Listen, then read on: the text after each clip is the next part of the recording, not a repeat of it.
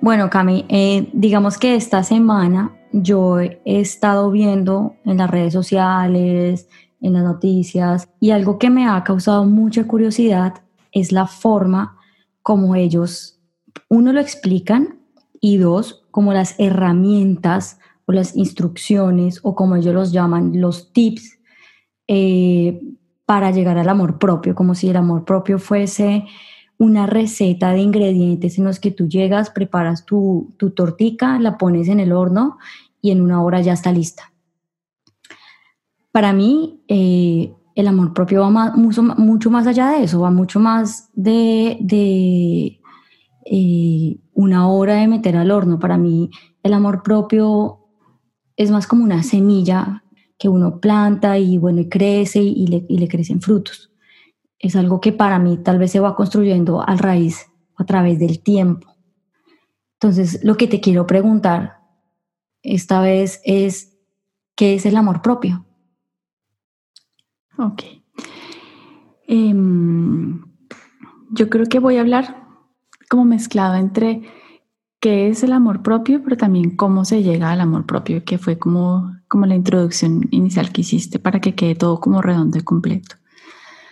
Entonces, yo estoy de acuerdo con muchas cosas de las que tú dijiste y sí, es un proceso, sí, estoy de acuerdo también, es una semilla, es algo que se planta y que, bueno, eh, se va desarrollando con el tiempo hasta que, hasta que cada día se perfecciona más, ¿sí? Sin embargo, pues no creo que haya un fin, sino que es todo el tiempo un proceso, porque siempre vas a encontrar cosas diferentes. Ahora, em, uno no puede amar lo que uno no conoce, ¿sí? Eso es absolutamente imposible. Uno no puede quererse y adorarse a uno mismo, ni a nadie, ni absolutamente a nada, si uno no sabe eso que es, que hay ahí adentro, ¿sí? De qué se trata esa persona o esa cosa que tú quieres conocer para poder querer, querer amar o poder amar. Para mí el principio del amor propio, en digamos, con respecto a lo que te estoy diciendo, empieza como un descubrimiento, ¿sí? Es como una hermosa aventura en la que uno se embarca con uno mismo para saber, bueno, yo quién soy, en realidad yo quién soy. A veces nos pasa a los seres humanos que vemos eh, con muchísima más facilidad las cosas que no somos. y eso significa nuestros defectos. Es muy fácil que nosotros digamos, bueno, eh, no, pero es que yo eh, soy incumplido o yo eh, soy problemático o yo soy lo que sea, cualquier adjetivo que nos quisiéramos poner. Pero al margen de todo esto, en el fondo, lo que nosotros tenemos que encontrar es quiénes somos. Y entonces, cuando uno decide embarcarse con sinceridad dentro de esa aventura, uno sabe que las aventuras no son instantáneas las aventuras no son programadas. Para las aventuras no hay ingredientes ni recetas, cosas fijas que hacer. Es algo a lo que tú te abres con confianza, te alistas para eso y te vas. ¿Mm? Entonces, em, ¿cómo puede uno alistarse para embarcar en esa aventura, descubrir quiénes somos? Y así llegar a nuestro amor propio. Entonces, primero, hay que procurarse momentos de soledad. Yo eso lo recomiendo a todas las personas con las que yo hablo, y tú lo sabes. Yo les digo, los momentos a solas es el mayor tesoro que puede haber, ¿sí? Entonces, eso para alistarse. Segundo, ojalá haya una rutina para eso. Es una aventura que necesita disciplina. Entonces, em, cada persona lo hará como mejor le convenga, pero mi recomendación es Ojalá sea un encuentro de todos los días, ¿sí? Para que sea algo pues real y con toda sinceridad, cuando alguien de verdad lo quiere, lo hace y se convierte en una prioridad. Entonces, rutina. Tercera cosa para la preparación, un lugar, un lugar en nuestra casa, un lugar tranquilo o un lugar al que nosotros podamos acceder con la frecuencia con la que nosotros nos queremos y necesitamos eh, conectarnos con nosotros para andar en esta aventura. Obviamente lo más práctico y lo que más está a la mano es un lugar en nuestra casa. Y ese lugar también tiene una forma de escogerse. Ojalá ese sea un lugar que nosotros no habitemos usualmente. Pero entonces tú dirás, pero ¿cómo así si yo vivo en mi casa? Sí, tú vives en tu casa, pero tu casa está llena de lugares que no habitas usualmente un lugar en la casa que no tenga recuerdos asignados, un lugar en la casa que sea totalmente neutro y que en este momento va a volverse ese lugar donde tú vas a entrar a esa aventura contigo mismo y donde te vas a conectar contigo mismo durante todos los días. ¿Hasta ahí vamos más o menos claro? Sí, clarísimo. Entonces, será tan importante la preparación que fíjate que ya nos ha tomado un buen tiempo hablar de la preparación. Entonces, cuando uno ya está con la apertura, cuando uno ya está con decidido que le va a dar una prioridad en la agenda, cuando uno ya está decidido a que, eh, a que encontró ese lugar específico para conectarse con uno mismo, entonces, ahora sí, viene el momento de iniciar la aventura. Entonces, ¿cómo se inicia esa aventura? Se inicia sentándose en ese lugar, ojalá en el piso, eh, porque sentarse en el piso nos da una, una perspectiva diferente de la vida. Cuando uno se sienta en el piso, uno mira hacia arriba, ¿cierto? Y te das cuenta que la mayor cosas eh, que habitan alrededor tuyo están por encima de ti. Y entonces te reconoces a ti mismo desde un lugar humilde. Y eso es muy importante. Mm. Porque para llegar a ese lugar del corazón propio y del amor propio hay que entrar con mucha humildad. Por eso yo recomiendo sentarse en el piso. Puedes ponerte un cojincito debajo para apoyar los glúteos, que estés cómoda, ojalá las rodillas un poco yendo hacia el, hacia el, hacia el piso. Y bueno, esta es una postura en la que si te cansas, pues puedes cambiarla como sea, pero procura mantener esos minutos eh, de contacto con el, con el piso desde esa posición de humildad. En ese lugar van a empezar a cerrar los ojos y van a empezar a tener un diálogo interno con ustedes, que después explicaremos, entraremos en ese tema. Y con el paso de los días, cuando uno empieza a estar en silencio con uno mismo, empieza a pasar que la mente empieza a botarle a uno toda la cantidad de cosas, ¿sí? Que uno tiene en, en el momento que son urgentes para uno, ¿sí? Entonces, las preocupaciones inmediatas o el momento del tiempo en el que uno está viviendo predominantemente. Entonces, o los recuerdos del pasado o las angustias del futuro de qué será lo que va a pasar. Y ese, en esos primeros momentos, simplemente hay que dejar que eso ocurra.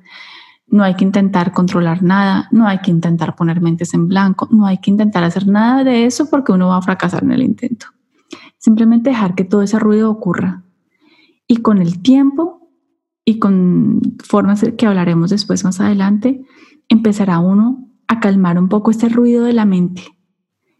Y cuando ese ruido de la mente empieza a calmarse, entonces uno en ese silencio, entonces uno empieza a descubrir cosas de uno que uno no había visto antes y cosas de verdad de uno, cosas que habitan en el corazón de uno, que son bonitas, que son profundas y que están llenas, pero llenas de luz.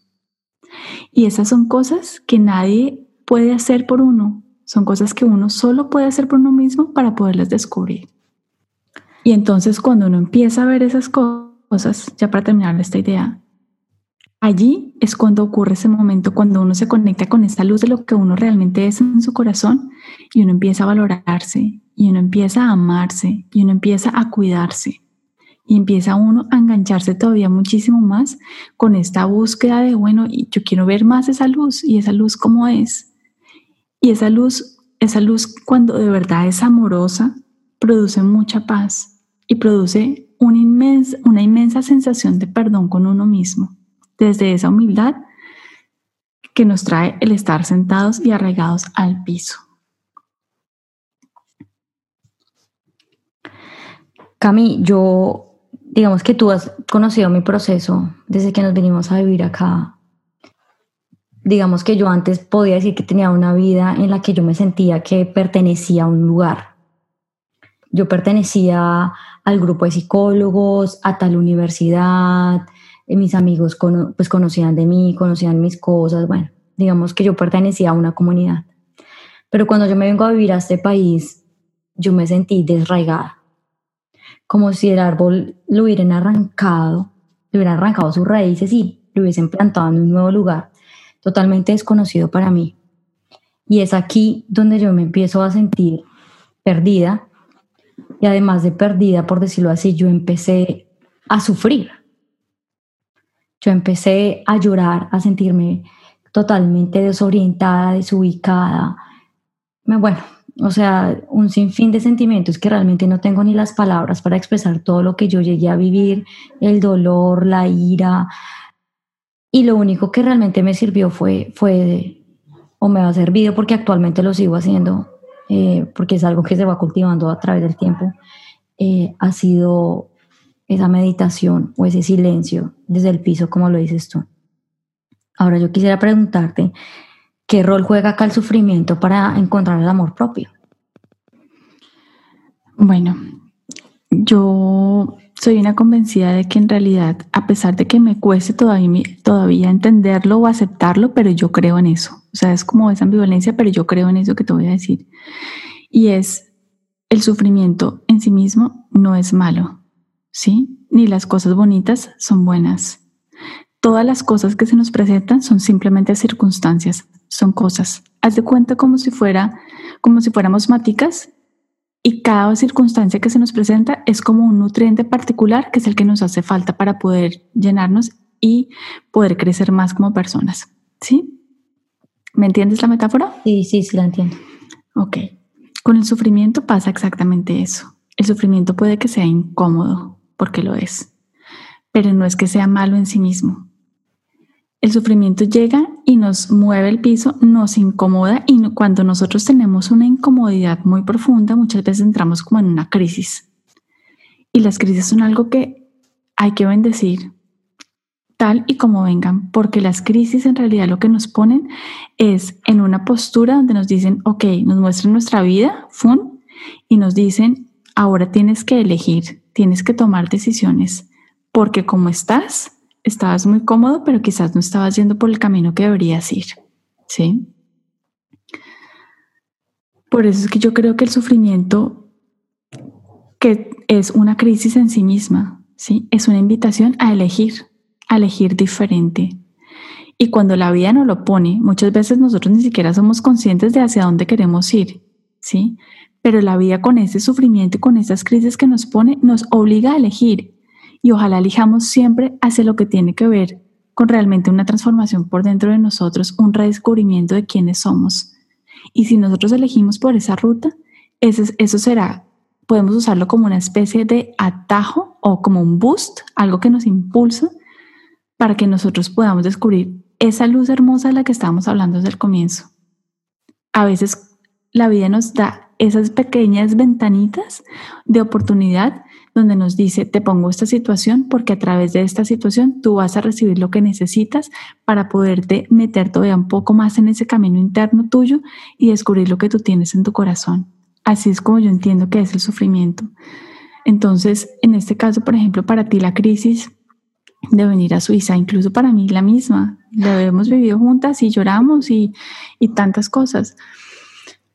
Pero en últimas, ¿qué fue lo que eso produjo en ti? ¿Qué fue lo que eso produjo en mí? Para ambas fue movernos a mirar más allá de lo evidente, a mirar más allá del dolor, a mirar más allá de las cosas del mundo y entrar en contacto con las cosas bonitas que teníamos cada uno en el corazón, que es donde está el verdadero refugio del amor.